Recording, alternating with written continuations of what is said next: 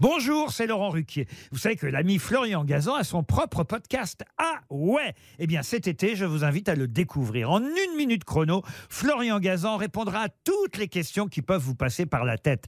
Grâce à ce podcast, vous aurez bientôt des anecdotes incroyables à partager. Mais attention de ne pas prendre la grosse tête.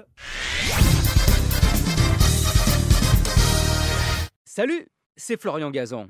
Dans une minute, vous saurez pourquoi on baptise les bateaux en cassant une bouteille dessus. Ah ouais Ouais, c'est une tradition immuable. Quand on met à l'eau un nouveau bateau, on casse une bouteille, de champagne généralement, reliée à la proue du navire par une corde. À éviter évidemment sur un bateau gonflable sous peine de vous prendre la dite bouteille en pleine figure. Et là, c'est un hôpital que vous risquez d'inaugurer. Cette pratique, assez étrange, remonte en fait à la Grèce antique.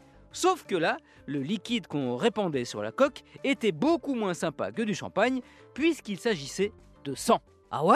Ouais, une croyance sévèrement ancrée, normal pour un navire, voulait qu'on sacrifie un taureau et qu'on en répande le sang sur la proue. Une offrande à Poséidon, le dieu des mers, pour lui demander gentiment de ne pas déclencher sa colère sur le passage du bateau, autrement dit les tempêtes, les rats de marée, donc de lui épargner un naufrage. La tradition a perduré par la suite, mais parce qu'on n'a pas toujours un taureau sous la main, et puis surtout pas forcément envie de le tuer, on a remplacé son sang par du vin rouge dont la couleur est assez proche. Ah ouais? Oui, il y a d'ailleurs un proverbe anglais qui dit Un navire qui n'a pas goûté au vin goûtera au sang.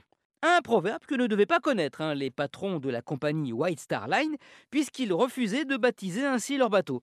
Ce qui n'a pas porté chance au plus célèbre d'entre eux, le Titanic.